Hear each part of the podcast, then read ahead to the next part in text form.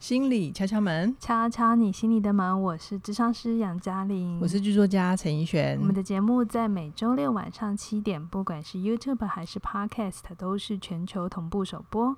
透过心理学与生活的对谈，陪你消除心理的疲劳。在收听之前，如果你在 Apple Podcast 收听，记得帮我们五星推爆，一次划五颗星哦。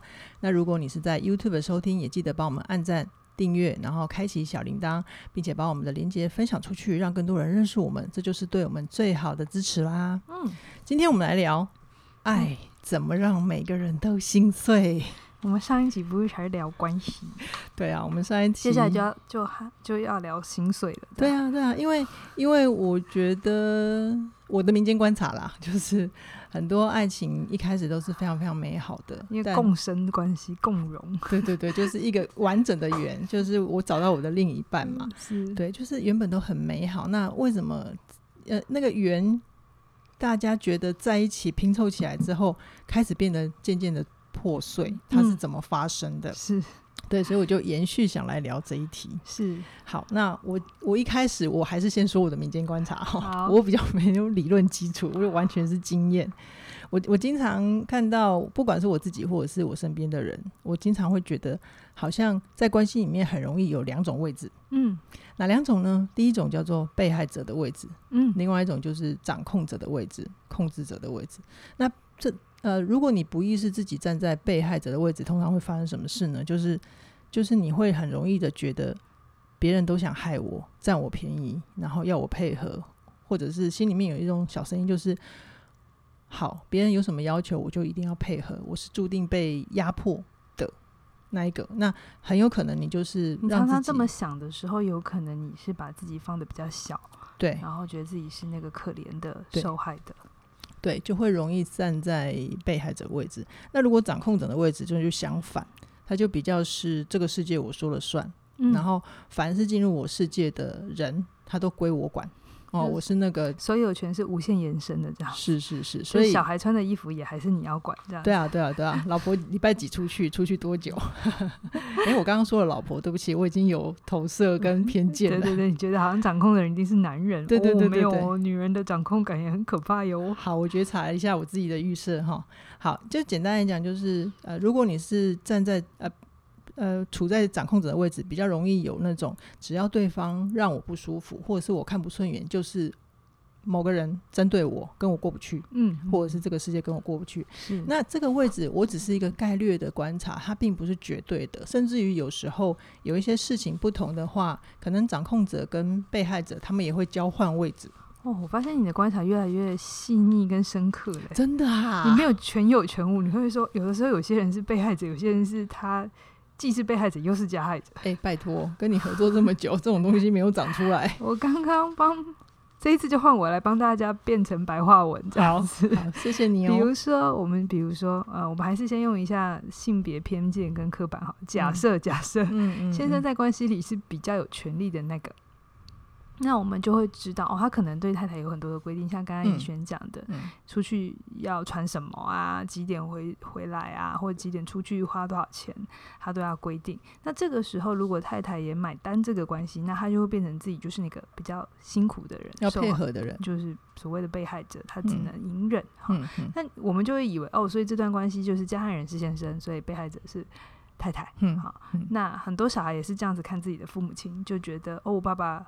很很可恶，妈妈很可怜，这样子。嗯、所以当他自己长大之后，他会，他如果没有去做觉察的功课，他就会卡在这里，很想救妈妈，但怎么救都救不起来。废话，你是不可能用孩子的位置救他们的，因为妈妈自己买单那段关系了。对，但是我们为什么刚才怡璇我觉得讲的很好，他说有的时候这个你所坐的位置是会交换的，比如说呃。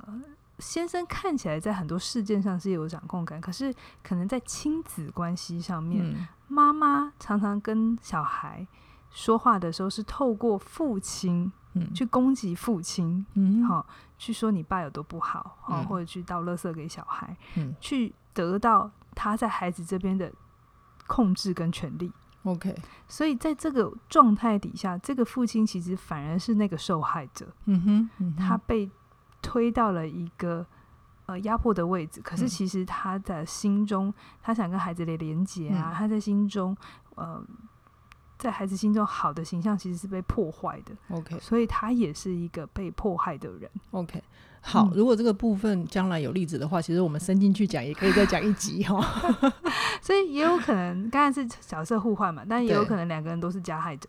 对，就是有些人，你看有些关系很有趣，嗯，两个都很强，两、嗯、个人都只想赢。啊，嗯、因为通常加害者配呃跟被我们先觉得加害者跟大略的分哈，加害呃掌控者跟被害者。当他们形成之后，他们反而这种关系很稳固，嗯，因为就是一个愿打一个愿挨嘛，另另类的平衡。对，但是有两有一种关系会相对比较不平衡，但不平衡不等于他们很快会脆，只是你会发现他们的关系很波动，模式不一样，模式不一样，就是两个都想赢，嗯，所以你会看到这种关系里头，就是两个都一直在证明自己是对的，嗯嗯嗯，然后你会。比如说，你会有时候去智商室里头看一对夫妻，嗯嗯，我们通常有时候看看谁先讲话，通常是那个 权力谁先讲话，通常是权力比较多或者是掌控者，对，可能，但不不是绝对，可能哈。那如果你看到一个人一直不管男性女性一直讲讲讲，那另外一个缩在一边，好，我们大概可以知道他们的配等。但也有一种两个来都都拼命要讲，嗯，你听我讲，你闭嘴，对对，我先讲，都没有要 给对方讲。嗯，这种也会很有趣、很热闹。但 Okay. 也有就是两个来都不讲，哦，就是都坐在被害者的位置。就如果简略的分，相对的，嗯嗯，嗯，所以就是很有趣，关系很多很多，然后不同的议题，两个位置又会互换，又会有各种变化。所以就是因为有各种不同的组合，不同。各种不同的故事，我们的敲门才能一直聊下去啊！好，今天那个材料，今天那个夫妻间的位置的议题，我们先点到这里为止。今天主要是要聊爱怎么让每个人都心碎。那、欸、这不就是夫妻间的议题吗？哎、欸，但我这边比较多的民间观察，我会觉得比较容易出刀子的，其实都在语言上面。哦哦，因为我们现在的社会就是那个，你真的出手打人已经被禁禁止，这其实是一个社会的。进步哦，对啊，是我们文明的发展。但是我们的怒气完全没有消失嘛，所以我们就会演变成语言。对，所以我们的语言就会更加的凌厉，有时候到核弹等级。有，我有发现，你有没有发现人在网络上的那个攻击性很高？嗯，真的，那真的是一把刀子，哎，比刀子还可怕。对，所以这个就是人生很好玩的修炼啦。嗯，好，那我要先说的民间观察就是，如果你不意识自己。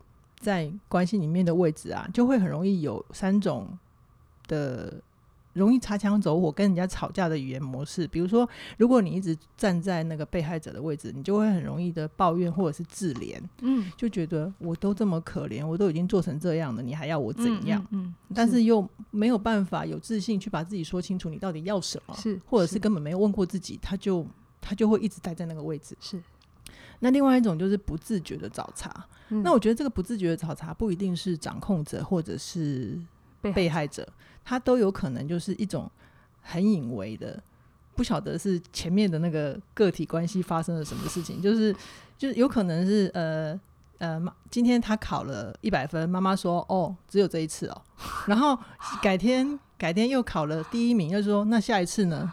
你要拿全国冠军啊，就是很有可能，这只是我的民间观察，好、不是所有都这样。等一下，杨老师可以补充，是，就是那种不自觉的吵杂，如果可能小时候这样子被对待，你到亲密关系里面就会是，呃，我今天五点半让你吃饭，就是说是在喂猪我一直吃，然后八点才吃饭，说你是想饿死我？你不知道我晚上还要开会吗？就是怎样都不满意，这是就是也是另外一种容易 引爆战争的点，是。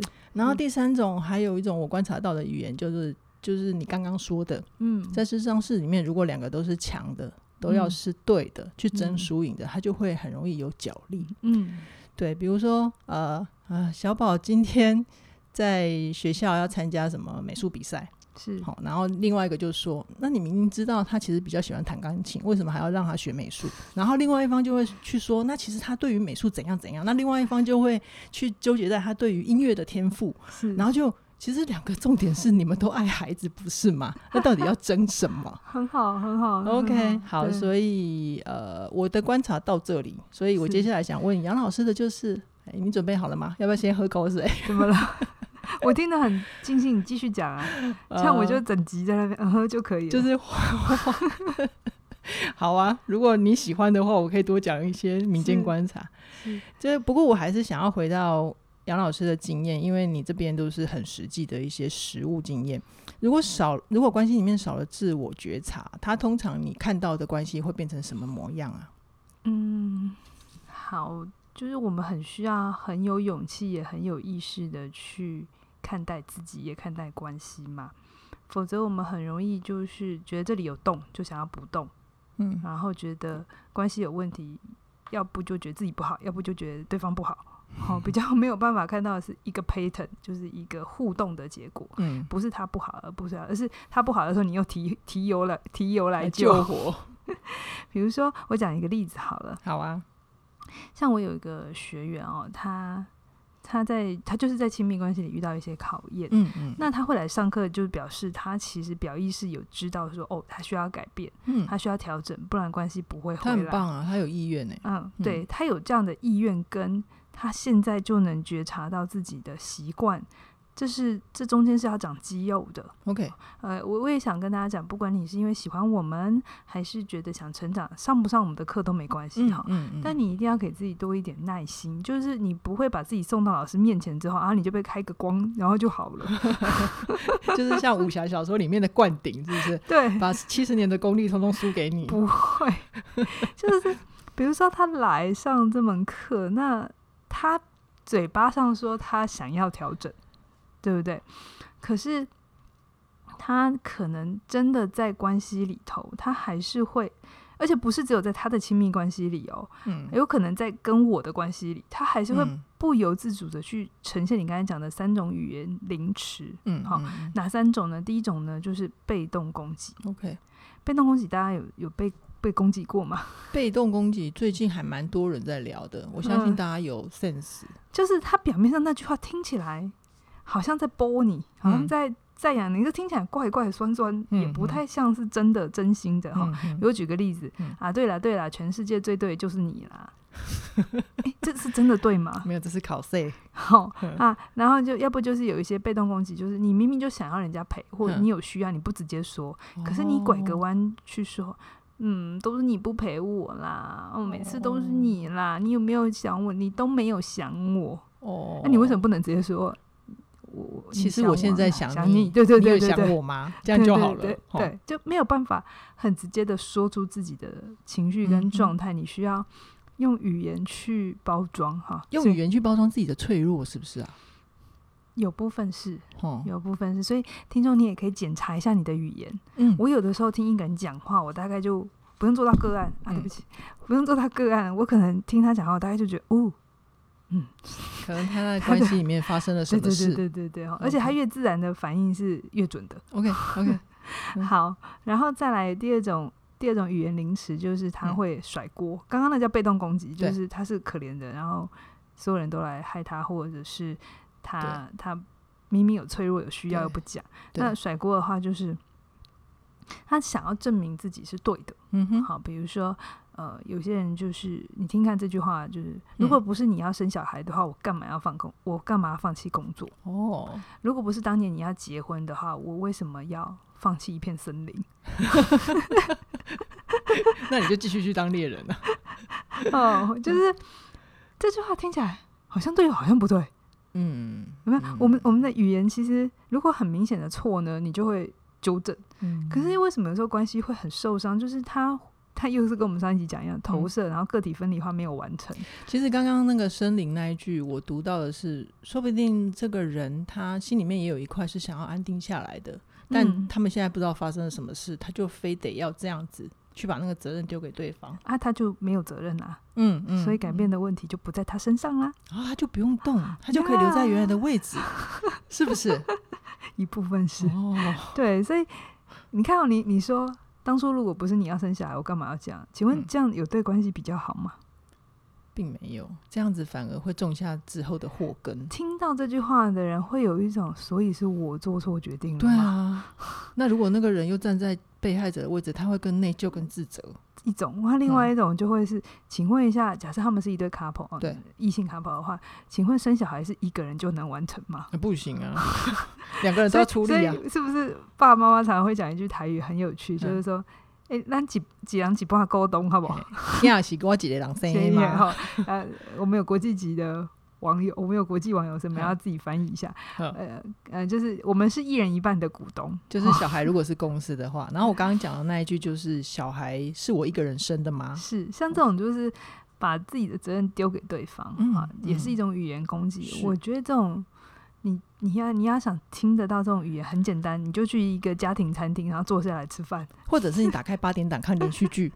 嗯，好，那第三种语言的凌迟是逃避改变。OK，嗯呃，我直接讲例子好了，比如说可能回去先生或太太好、嗯哦、想说你能不能做什么做什么做什么，嗯，哦，那也许另外一半接到要求的人就说，我回家就是想要放松。嗯、你为什么要要求这么多？我很累耶。对啊，可不可以维持原状就好？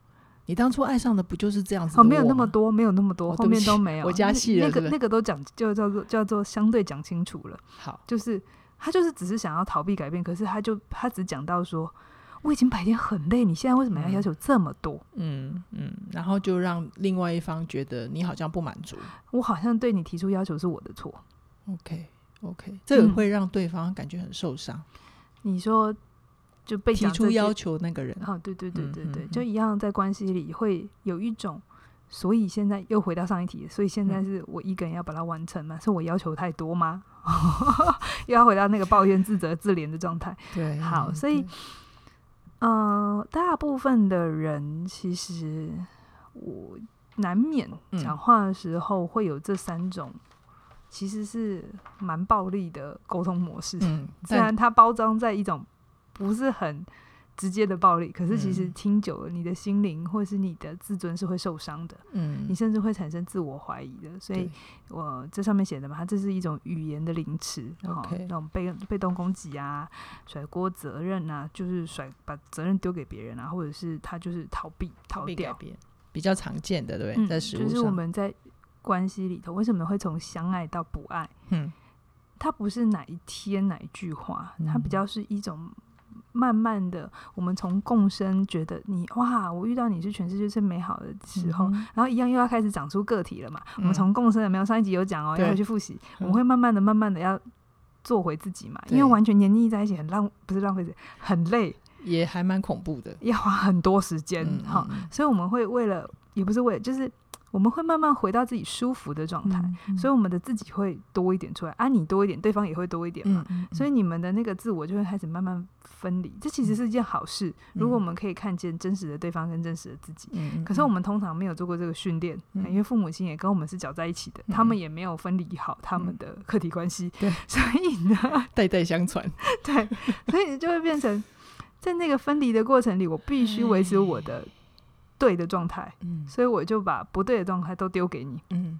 其实你讲到这边，我就想到一、嗯、一对朋友的例子，就是我的朋友是男性啦，那那因为他他很不容易，好不容易交了一个女朋友，嗯，所以他就一直想要在他女朋友面前表现他是那个好的、完美的、暖男的男朋友，可以完全满足女朋友的所有的需要。可是其实啊，他一直在盯那个。好的自己，嗯，他没有让自己的，比如说有时候会累，有时候也会想要抱怨那个部分出来，所以当他跟朋友在一起的时候，他就会很很松，就是就是他在关系里面的累，完全只只让朋友看见，哦，呃，不敢在他真正的亲密关系里面让对方知道他其实会累，没有办法永远满足他的小女朋友的。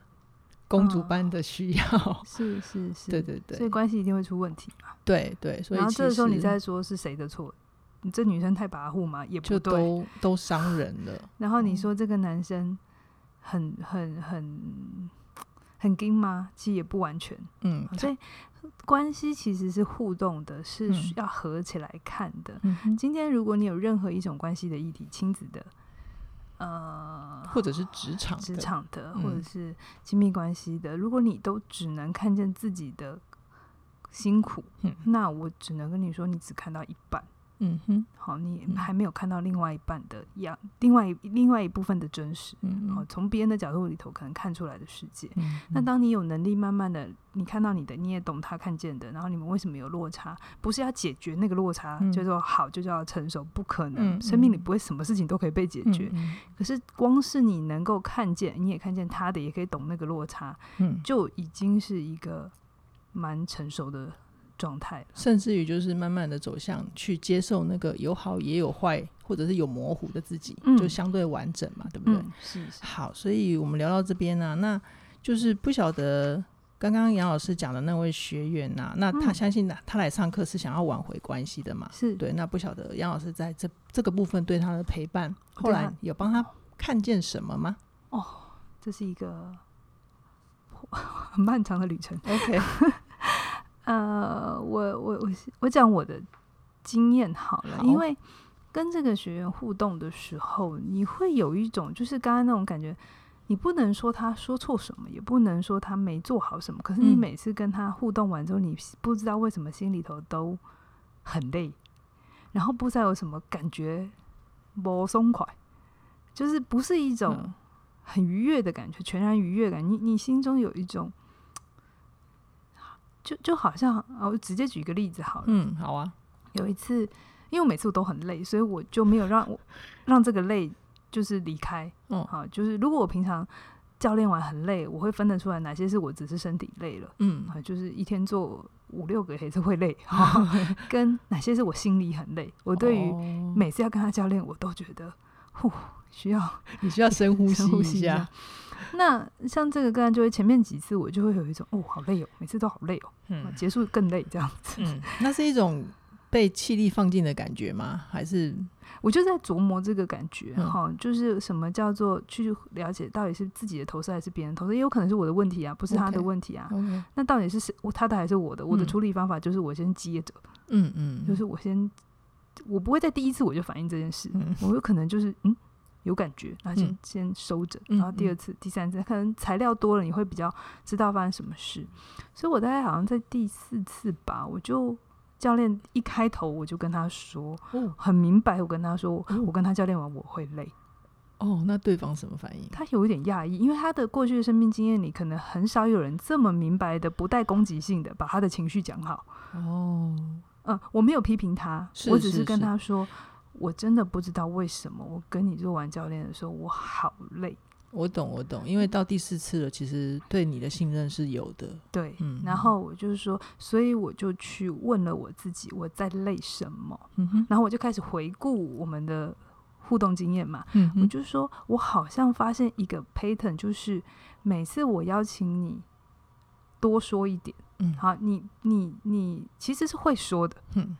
你并不是那完全不说哈，那那就很清楚是什么议题嘛。对、嗯，好，但是就是他会说，嗯，但说不多哦。然后 我需要，我需要就是沾一点酱油之后呢，我需要再问第二个问题，嗯，或是我需要再做很多很多的邀请。哦，所以你累是累在你要一直想问题让他说话。我们的对话就像挤牙膏一样，哦，然后快没有的牙膏，就是我问他才答。可是你看哦，需要求。就是想要改变的人是他，嗯，那应该是他的动力比我还强啊，哎、欸，对啊，是他来追着我问问题，不是吗？哎、欸，对啊，或者是是他多说一点，然后邀请我跟他一起来看嘛，嗯、是他要他是一个主动提供材料的人嘛，嗯嗯嗯，我是来协助他的人，不是我追着他要、嗯、要材料嘛，嗯嗯，这关系不太对嘛，好像是我逼着他，嗯、所以我就把这东西回给他，嗯、我就是说，因为他亲密关系来嘛，我不知道你过去的亲密关系里。呃，你的伴侣有没有跟你说，嗯，好像跟你在一起都是在打扰你，或是好像，嗯、呃，你你你的参与度让我们觉得，呃，就是对，就就是就是打扰，就是他的参与度并不构成女方觉得一个关系让他舒服应该有的样子。你为什么决定是女方呢？我刚一直讲的是他的伴侣。哦，对不起，我又投射了吗？对，我一直刚才没有讲性别，因为我不想要把性别放进来在这里面。好的，让另一半让另一半感受不到关系里面的流动。对，就是他没有一定是男性或女性，这其实很多时候是都在一起的。好的，哈，所以呃，我其实只是把这个东西还给他，嗯，好、啊，就是把这个东西拿出来放在我们中间一起谈，嗯，啊，也也不说对，也不说错，但我只是告诉他我的感觉是什么，嗯，我觉得那一次蛮有趣的，他听完我的这个分享之后。他后来就自己说了很多他自己原生家庭的事，嗯哼，好，然后我也很就只是先去听，好，因为那一次时间，因为我前面光是把 Payton 给讲完就花完时间，那他就愿意多说了，嗯嗯嗯，然后他到下一次的时候，他不会马上下一次就又变好，然后自己开口讲，嗯、他还是那个 Payton 会在，就是一开始就是还要这样起起楚楚一下这样，就是你说那个中间的肌肉要长出来要时间嘛？对，可是这一次就变成我点了一下。我就是说，嗯，我感觉好像刚刚又是我在追你，嗯，追着你要答案，嗯、对，他就会哦哦哦，好，那他就自己再补充多一点，嗯、或者是他自己会说什么，或者是这一次只要我分享我的经验，好，有的时候他我问他，他说他一时间想不出来，以前他就停在这了，然后他觉得他事情做完了，因为他已经回答他想不出来，OK，我懂，可是。就是这你想不出来，但生命是你的，我不会知道啊。好，然后可是呃，有时候我我们的技巧就是你想不出来，那我会提供一些材料给你嘛。有些时候是我们自己的故事，我说或者是我听过的故事这样。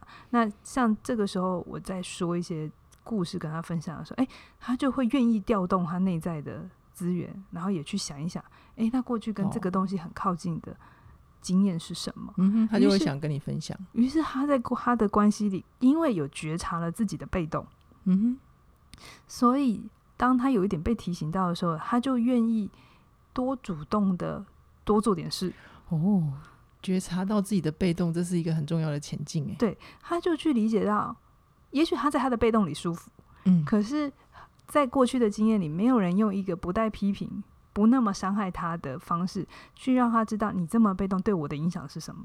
Okay. 因为他其实是在乎关系，他不想造成我不舒服、嗯、或他的伴侣不舒服，嗯嗯嗯、所以他就会愿意说好，那我再多多做点什么，嗯哼，不要让关系变成这个样子，嗯哼。所以你刚刚问我说关系或很多。听众们一定会很好奇，到底我意识到了我自己这些事情，然后呢？对啊，心理学不是拿来挫折我们的，好不好？对啊，如果我想要修补关系，想要挽回关系，那个第一步会是什么？就是觉察，然后去呃承认一些事情。如果别人常常你身边的人会跟你说：“哎、欸，你你常常讲话很毒味，嗯、或者是你常常怎么样、欸？”哎，嗯，不要那么快的觉得你想太多，嗯、或者是这没什么啊，我就这样。有没有？这就是一个不处理的状态。嗯、哦，你可以，但你也没有要全部都收。好、哦，你可能就是哦，我会这样子哦。嗯哼。然后，如果你想要快一点的话，当然去找专业的智商师会快一点点。好、哦，自己摸有时候会摸比较久。对。但如果你觉得还不到那么紧急急迫，你自己探索的话，也许就是可以的话，把。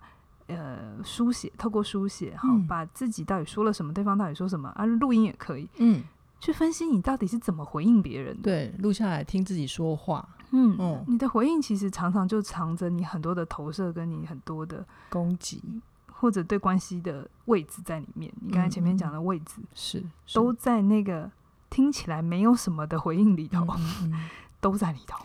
好哦，感谢杨老师今天又给了我们非常非常多的干货。我这边最后补充一个观点啦，就是我自己从自己编剧的经验，呃，我发现到的也是民间观察哈，就是其实很多人都很喜欢看戏。